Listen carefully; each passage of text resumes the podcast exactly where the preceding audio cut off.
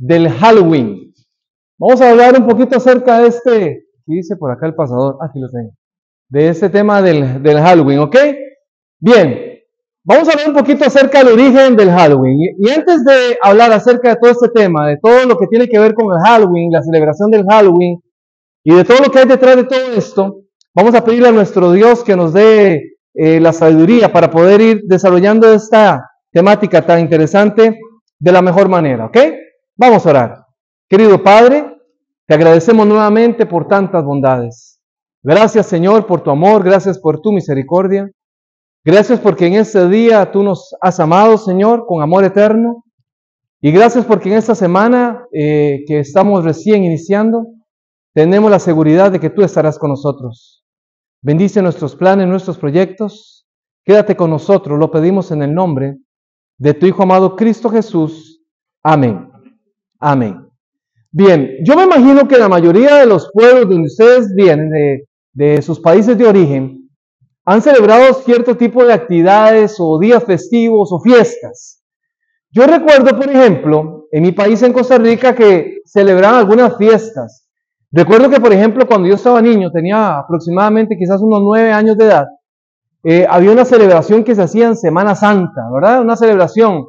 Yo no sé si ustedes la, celebraban, vamos a ver si se parece o la hacían o no la hacían o solamente en Costa Rica. Resulta que en Semana Santa se, se hacía un día, se, se hacía una celebración de un día específico y se celebraba o más que todo se conmemoraba, eh, o sea, hacía una, una actividad respecto a lo que era eh, la, la, negación de Judas con Jesús. Y entonces resulta que en el vecindario donde yo vivía había un señor que le decían Mingo. Resulta que Mingo era, era el hombre que hacía una figura con una, eh, con una figura humana, ¿verdad? Con ropa de, de, de un hombre, pantalón, unos zapatos, una camisa, ¿verdad? Y todo eso lo rellenaba como con paja. Y entonces le hacía como una cara y todo, le ponía un sombrero. Y lo subía como a un, como a un, como a un palo largo, ¿verdad? Y entonces los que éramos los niños que del vecindario, sacamos las ollas, ¿verdad? Le robábamos la olla a la mamá y entonces con la olla y con la cuchara de palo le golpeábamos ahí, ¿verdad? Y todo el mundo iba atrás de Mingo. Pero ¿qué iban gritando aquellos niños? ¿Qué íbamos gritando aquellos niños? Aquellos niños, obviamente, lo que íbamos haciendo era un grito decían, quemen a Judas, que quemen a Judas. Ese era lo que se estaba, eh, se, se gritaba, ¿verdad? Y entonces en un momento, en una plaza, este hombre Mingo se paraba, ponía aquel Judas, ¿verdad? Eh, que aquel palo lo ponía, lo prensaban y quedaba ahí parado, y ahí le prendían fuego. Y ahí se daba una gran celebración, ¿por qué? Porque quemaban a Judas. ¿Y quién era Judas? El que había traicionado a Jesús. Y entonces eso se hacía año tras año, hasta que qué? Hasta que Mingo se cambió de, de pueblo, ¿verdad? Nunca más se volvió a, a celebrar esa actividad. Pero se comenzaron a dar otro tipo de actividad. Yo recuerdo que por ahí, más o menos en los ochentas, comenzó a llegar esta, eh, la, la, famosa influencia del Halloween. Y entonces recuerdo que de niños ya, con lo que teníamos, ¿verdad? Con lo que teníamos, con lo que podíamos, nos vestíamos para ir a pedir dulces, que en mi país le llaman confites, tocando las puertas, por supuesto, de los vecindarios un poquito más lejanos, ¿verdad? De donde yo vivía. De donde yo vivía, eh, un poquito más lejano, habían vecindarios de gente que tenía dinero. Y entonces la gente que tenía dinero, muchos de esos eran americanos que en algún momento se habían retirado y vivían de ese, en ese lugar, le llamaban la guaria. En, esa, en ese sector había mucha gente de dinero. Y entonces allí adornaban, ¿verdad? Como lo hacen aquí ahora muchos lugares, con cosas como tenebrosas, macabras, eh, eh, celebrando este famoso día del Halloween. Y nosotros íbamos de puerta en puerta tocando eh, para pedir confititos, dulces. Y por supuesto que ganaba prácticamente la persona que podía recoger o que recogía más dulces. Cuando llegamos todos al vecindario era para, para enseñar y compartir los dulces que habíamos recogido. Por supuesto que siempre, ¿verdad? Íbamos acompañados. Recuerdo una vez una experiencia en un lugar que a mí se me olvida, un lugar donde siempre pasamos a pedir Halloween y, siempre lo que hacían esta gente era en el timbre, posiblemente no celebraban Halloween, en el timbre eh, hacían una conexión hasta el punto de que cuando usted llegaba y tocaba el timbre, ¿verdad? Lo que hacía era que se electrocutaba. Y recuerdo que entonces la gente pasaba y se electrocutaba. Y entonces los que ya nos habíamos electrocutado, le decíamos a otros niños que pasaran ahí, que había un conflicto. ¿Verdad? Y nosotros estábamos esperando el show. Bueno, eso se comenzó a dar por allá de los 80, ¿verdad? Finales de los 80 y demás. Pero en realidad aquí hablamos un poquito acerca de origen, del origen de Halloween.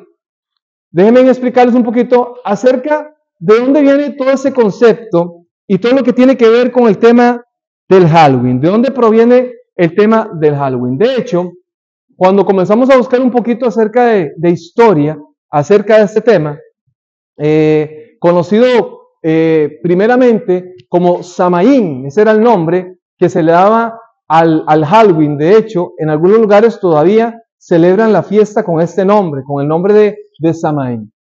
Y todo se origina en una cultura muy remota de allá de los celtas, ¿verdad? En, la parte sur de Irlanda. Conecta también eh, con otras tierras, con, con Escocia y demás, que eran los que celebraban.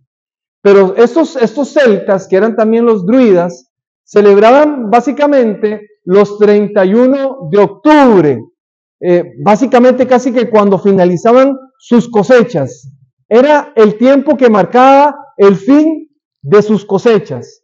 Y cuando celebraban el fin de sus cosechas, ya prácticamente tenían encima el invierno.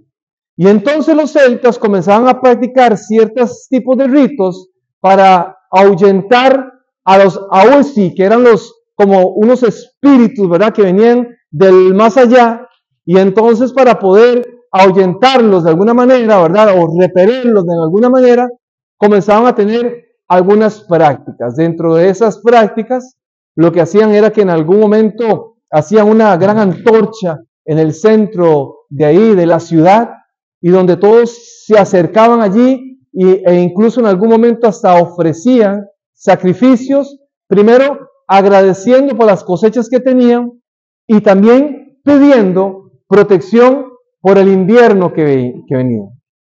Pero además de eso, además de estos Ahuisi, que eran los, esos espíritus que venían del más allá, también había, o según ellos existía la posibilidad que los espíritus de algunos difuntos, posiblemente tal vez de algunos familiares también, volvieran ese día, regresaran ese día e incluso ellos alistaban en sus mesas eh, comida para que esta gente pudiese disfrutar. Y por supuesto, ahora dentro de su creencia, era que si en algún momento tal vez no estaban en paz eh, con aquellas, con aquellas eh, personas que habían muerto, podía ser un momento para poder reconciliarse. Así que eh, estos celtas lo que hacían en algún momento también era que se comenzaban a vestir, a utilizar algún tipo de trajes para eh, no ser reconocidos por esos espíritus que iban a estar por ahí deambulando. Y a partir de esa, de esa práctica, por supuesto, ya comienza ahora sí a, a influenciar un poquito sobre diferentes culturas. Noten ustedes qué interesante, y de pronto, si usted tiene algún aporte, si ha escuchado algo y se quiere decirle, puede hacerlo, puede levantar la mano y puede eh, aportar. Esta, este tipo de prácticas se comenzó a desarrollar allá en Europa. De hecho, el Halloween no es originario de los Estados Unidos. ¿Verdad? Alguna gente dice es que nosotros somos influidos por la cultura gringa, que es la que, la que promueve, fomenta lo del Halloween, pero Déjenme decirles que cuando eh, en algún momento algunos inmigrantes, sobre todo irlandeses, escoceses, comenzaron a venir a este país, allí comenzaron también a traerse este tipo de, de, prácticas, ¿verdad? De fiestas que ellos celebraban.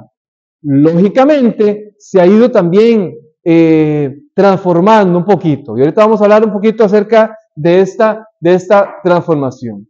Eso era básicamente las creencias de. Okay, eso es un, traje de los años 1900, ¿verdad? Una mujer que, que por ahí tomó ese traje. Y por ahí también aparece esa costumbre de comenzar a, disfrazarse. Hoy en día es como muy común. Y ahorita vamos a hablar un poquito acerca del tema de lo que tiene que ver también eh, con el negocio detrás de Halloween. ¿Cuánto creen ustedes, más adelante lo vamos a ver, que Halloween factura en esta fecha, ¿verdad? La fiesta de Halloween. Son millones de millones de dólares. Pero ¿qué fue lo que pasó? Aquí hubo algo que se llama el sincretismo. ¿Saben ustedes qué es el sincretismo? El sincretismo es la unión de entre lo que tiene que ver el cristianismo con el paganismo. ¿Y qué comenzó a pasar aquí? Muy interesante.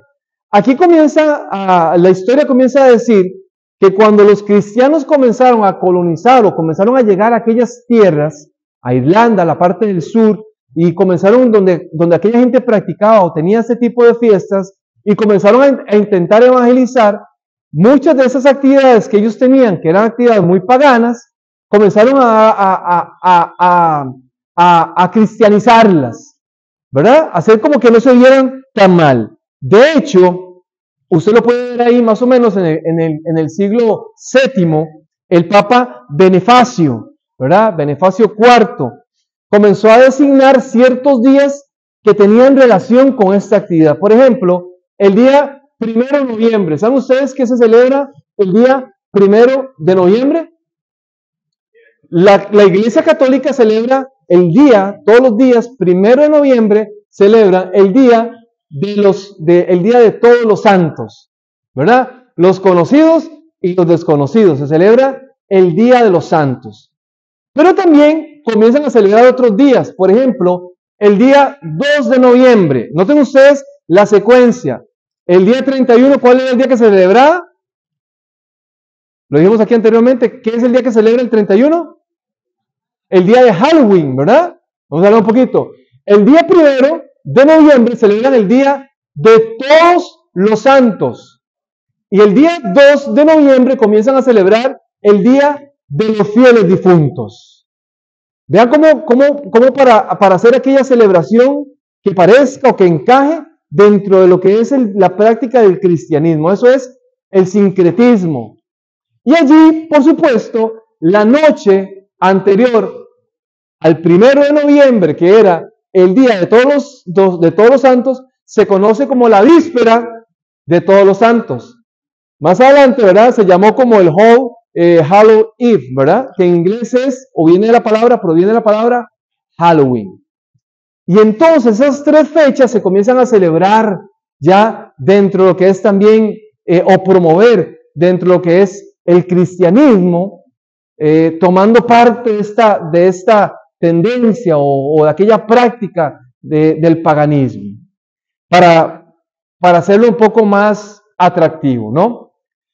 Ya por supuesto que entonces la cultura europea, que es la que comienza ya a influenciar, comienzan a tener algunas actividades. Por ejemplo, los jóvenes eh, en, la cultura celta, y cuando se ha desarrollando, cuando eso, eso comenzó como en los años 300, pero cuando se comenzó ya a desarrollar con más, eh, más fuerza, los jóvenes se comenzaban a, vestir, tomaban eh, algún tipo de trajes que simbolizaban los espíritus que también andaban por ahí como, como merodeando, ¿verdad? El vecindario. Y entonces llegaban donde la gente tocaban la puerta y decían truco eh, o trato. ¿Qué era eso? Que ellos representaban a aquellos espíritus. Y si ellos no, la gente que vivía en la casa, no les entregaban a ellos los, eh, algún regalo, algún presente, era posible que aquel espíritu que andaba por ahí, que era maligno, que era malo, eh, le trajera alguna desgracia a la familia. Y entonces algunos de ellos comenzaron incluso a dejar ofrendas o regalos, ¿verdad? Aquellos jóvenes que llegaban vestidos a tocar su puerta pidiendo eh, o utilizando la famosa eh, frase de truco o trato. Y ahí comienza también a darse esta, esta eh, costumbre de adornar las casas con aquella decoración de las calabazas talladas, ¿verdad? De que tenía también una, un, todo un simbolismo. No sé si ustedes han escuchado esta historia de Jack O'Lantern, ¿verdad? Yo creo que, no sé si la han escuchado, alguno de los, me dice que sí, tal vez alguno de ustedes no la han escuchado, ¿verdad? Búsquela, escúchela, es muy interesante, ¿verdad? O sea, solamente por un tema de cultura. Obviamente eh, eh, es, una, es una historia que no tiene, no tiene ningún tipo de fundamento cristiano, pero es también lo que se utiliza, el simbolismo de esta figura de este hombre llamado Jack, que era un hombre, que era un alcohólico, eh, adicto, y en algún momento hizo un par de tratos con el enemigo, ¿verdad? Para que no se llevara su alma al infierno, y supuestamente su espíritu anda por allí, y entonces aquellos celtas también que comenzaron a, eh, que al principio lo que hacían eran con, como con eh, algunos eh, diferentes, ¿cómo se llaman estos? se parecen al rábano, es, no recuerdo cómo es que se llama, le comenzaban a hacer, es una verdura, le comenzaban a hacer caritas para que esos espíritus tampoco entraran a, entraran a sus casas. Y entonces allí, después de aquí la cultura americana comenzó a, en lugar de, esos, de esas verduras, comenzaron a utilizar ya las calabazas. Pero ese era el simbolismo, ¿verdad? Eh, dejaban una lucecita incluso ahí para que el espíritu no tocara sus hogares. Y bueno, todo eso se fue convirtiendo en algo diferente. Hoy, Halloween se ha ido transformando también en parte de un negocio. ¿Saben ustedes? Se hizo para este año 2023, tal vez no lo, lean ahí. Eh, se espera, se estima que para este año, en, la celebración del Halloween, ¿verdad? Básicamente para estos días, para estos meses, se facture, ¿cuánto dice ahí? Los que tienen buenos, buenos ojos, ¿cuánto dice ahí? 12 mil, 12 mil 200 millones de dólares. Noten ustedes cómo ha ido ahora cambiando un poquito. Ahora no solamente hablamos de una práctica que no es una práctica cristiana. Ahora hablamos también de un negocio. Algo mucho, muy, muy rentable que va empujando. ¿Por qué? Porque es una inyección buenísima a la economía de cualquier país. 12 mil millones de dólares. Es impresionante la cantidad de dinero que hay detrás de todo esto. En los dulces, en los disfraces, en las decoraciones. De hecho, si quisiéramos irlos como, como clasificando por precio, ¿verdad? Se dice más o menos que en disfraces se van a pagar unos 4.100 millones de dólares. 4 millones. Y algunos de ustedes tal vez están pensando, uy, una fábrica de disfraces. ¡Qué rentable! 4.100 millones de dólares. ¿Cuántos se dan en decoraciones? 3.900. Esas decoraciones de esos muñequitos inflables que usted ve por ahí, con luces y de todo, ¿verdad? Gente que compite, que pone por ahí eh, calaveras y que pone eh, cosas de miedo y, y, y demás, ¿no? 3.900 millones de dólares. Dulces. 3.600 millones de dólares. Vean lo que está la industria está detrás también de este tipo de celebraciones. Por supuesto, ¿no? De muchas otras celebraciones, como la Navidad, como el Día de los Enamorados, como el Día de la Madre, como el Día del Padre. Detrás de, de esto que hay, hay una parte que es lo que les interesa, la, parte lucrativa, la parte del negocio. Leía por ahí en un documento, ¿saben ustedes cuánto se vende en disfraces para mascotas? Para perritos. ¿Saben cuánto? Para los, los, que les gustan los perritos. ¿Saben cuánto? 7 mil millones de dólares. En trajes para perritos. 7 mil millones de dólares. Ahora, por supuesto que eso es toda una, una connotación. Ahora, detrás de todo esto también hay otra cosa que tenemos que considerar. Y es a través o eh, básicamente de lo que hay detrás de este, de este Halloween. ¿Qué es, lo que, qué, es lo, qué es la parte peligrosa de toda esta práctica? ¿Qué relación tiene esta fiesta que pareciera una fiesta que no es, que no es peligrosa? Detrás de todo esto, ¿qué es lo que hay? ¿Qué es la realidad detrás del Halloween? Cuando usted, como, como hijo le dice mami, pero mami, nada más es una fiesta, no va a pasar nada, no hay drogas, no hay alcohol, no hay nada. ¿Qué hay detrás de todo esto? ¿Será que nosotros como cristianos de verdad podemos o debemos practicar algún tipo de actividades simplemente porque están ahí en el calendario porque socialmente son aceptadas y son muy populares? ¿Será que nosotros podemos hacerlo? ¿Qué hay detrás de esto? ¿Saben ustedes que, por ejemplo, para esta época se celebra las famosas misas negras? Estas famosas misas negras están muy arraigadas, son muy similares, casi que igual al misal católico, al canon romano. Casi que es una ceremonia eh, imitada a, una, a, una, a una misa católica, ¿verdad? Donde obviamente ellos tienen su Biblia, que es su Biblia satánica, ¿verdad? Ellos tienen una Biblia, una copia, porque siempre el enemigo intenta copiar, ¿verdad? Él les copia, él, intenta copiar lo que Dios crea. Y entonces han creado, ¿verdad? Eh, creo que se llamaba Anthony LaVey, creo que es así, ¿verdad? El que fue el fundador de la iglesia satánica, uno de los fundadores, uno de los escritores de la Biblia satánica. Este hombre escribe, pero, pero hace algunas variaciones, ¿verdad? Eh, se debería decir simplemente como un tema ilustrativo, espero que nadie lo, lo, tome a mal. Pero, por ejemplo, ellos cuando rezan el Padre, el Padre Nuestro, dicen, Padre Nuestro, que estás en el infierno. Es la, relación que hacen ellos, ¿no? La parte eh, inversa de lo que nosotros los cristianos encontramos en la palabra del Señor. Y en este tipo de celebración, el día 31 de octubre es un día como que marca el calendario de los satanistas, de la gente que practica algún tipo de brujería, ¿no? Y básicamente celebran esas, esas misas en tres intenciones, tres intenciones específicas en esa celebración. Número uno, el tema sexual, donde allí eh, alguna persona que tenga algún deseo, ¿verdad? Carnal, sexual, pueda de alguna manera satisfacer su necesidad. Allí hacen ritos que le permitan a las personas satisfacer esa parte sexual. La parte compasiva, uno diría, ay, qué compasivos que son en esas celebraciones.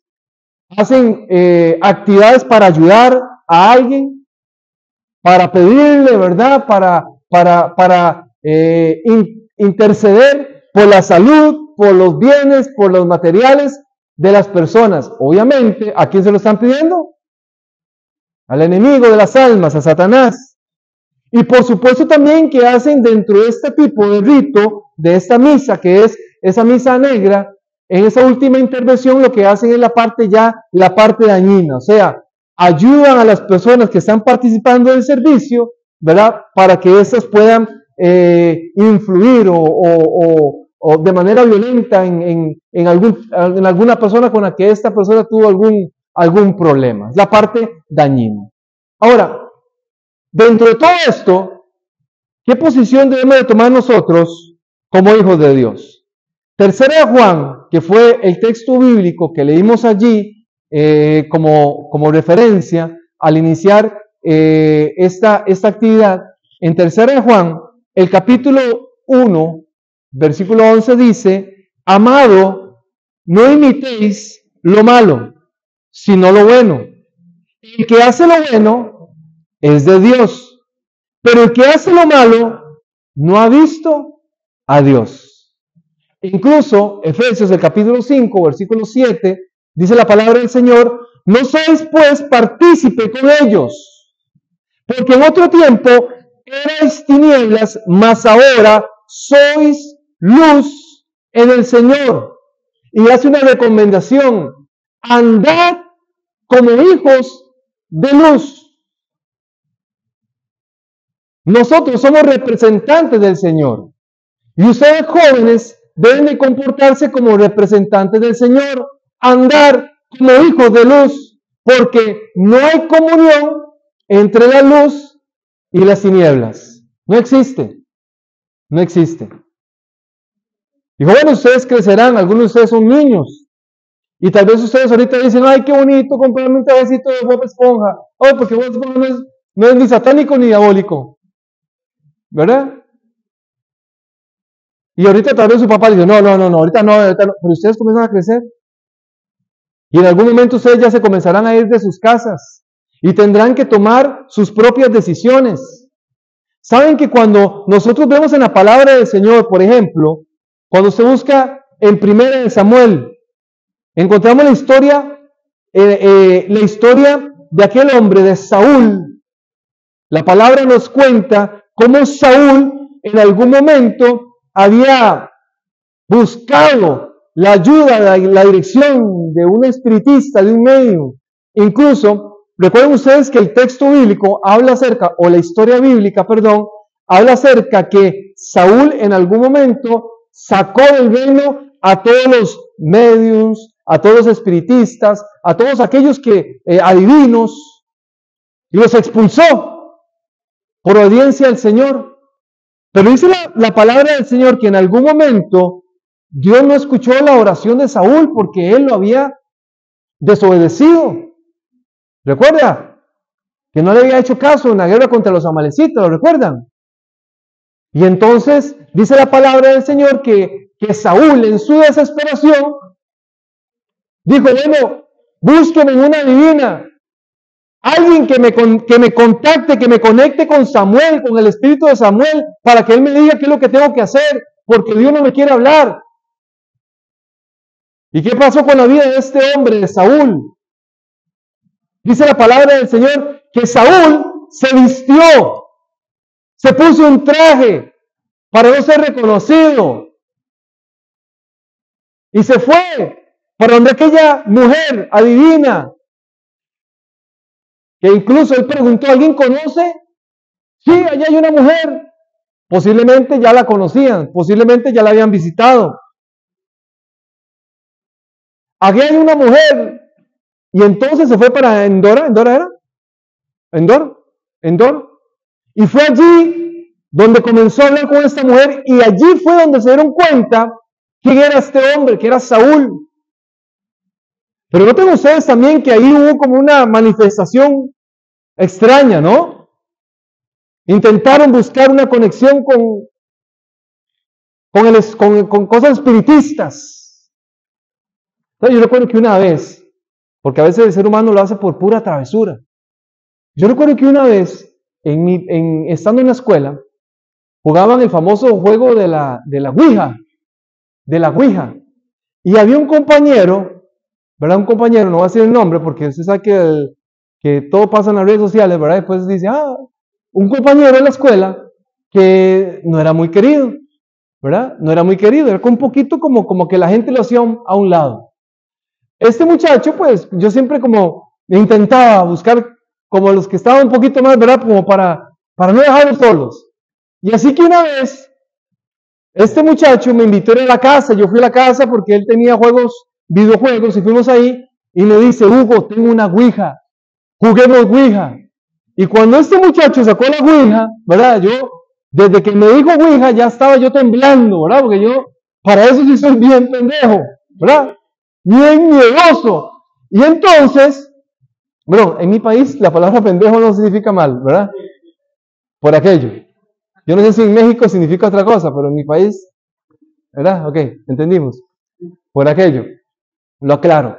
Pero yo soy bien quitado, ¿verdad? Me da miedo. Y desde que el hombre sacó eso, mire, yo, en el momento que el hombre comenzó a, a, a, a intentar jugar, vea, yo en el momento que cerró los ojos, cuando los abrió, yo ya estaba en mi casa. Yo llegué temblando, asustado, porque a veces uno hace esas cosas por ignorancia. Recuerdo una vez, bueno, jóvenes, la vez pasada que estamos, hace unos años atrás, salieron a repartir literatura al club de acá. Y recuerdo que Caleb llevaba dos caminos a Cristo aquí saliendo en Bergeline. Y cuando lo vi, la señora que aquí en la esquina, ¿verdad? Por aquí cerquita, eh, que lee las manos y que, ¿verdad? Cuando vi que la señora lo estaba sacando, él se había metido al local de la divina, ¿verdad? La, de la que lee las manos al Magdalena fue Jesús. Y lo hicieron sacado. A veces uno hace las cosas por inocencia. Pero cuidado porque cuando ya tenemos la libre conciencia, perdón, el, el, el entendimiento claro de lo que tenemos que hacer y no lo hacemos, estamos desobedeciendo a Dios. Vivamos bajo los principios de Dios. Entendamos que todo ese tipo de fiestas, sí, tiene un origen quizás pagano. Hoy se ha vuelto tal vez un poco más comercial. Pero detrás de todo esto, la Biblia dice examinarlo todo, ¿verdad? Retener lo bueno. Todo nos es permitido, pero no todo es conveniente para nosotros. Seamos claros en la decisión que tomemos de cosas que parecieran inocentes, que pueden marcar nuestra vida espiritual. No sé qué se hicieron todos los muchachos que estaban aquí, tenía como 15 aquí sentados, ya se fueron todos, ¿verdad? Espero que no anden pidiendo Halloween, se nos fueron todos. Jóvenes, ese es el llamado del Señor hoy para que pongamos de verdad en conciencia qué es lo que Dios demanda de nosotros, qué es lo que Dios quiere en nuestras vidas. Vamos a orar, vamos a pedirle a nuestro Padre Celestial que nos dé la dirección, que nos dé la sabiduría para tomar siempre decisiones mucho más acertadas, mucho más convenientes, decisiones que nos acerquen a nuestras metas espirituales. Vamos a orar. Querido Padre que estás en los cielos, te agradecemos nuevamente, Señor, por tanto amor. Padre, te agradecemos porque nos has dado la oportunidad de poder reflexionar sobre un tema que, que pareciera irrelevante, Señor, pero que en realidad es muy importante, Señor. Ayúdanos a estar conscientes, Señor, de las decisiones, de las prácticas, de los hábitos que tenemos. Y permite que cada día podamos más acercarnos a ti, Señor. Bendice a los niños, a los jóvenes, Dale sabiduría y entendimiento para que ellos tomen decisiones acertadas. Gracias, Padre, porque tú nos escuchas. Gracias, Padre, por tanto amor. Lo pedimos en el nombre de tu Hijo amado Cristo Jesús. Amén. Amén. Puede tomar asiento.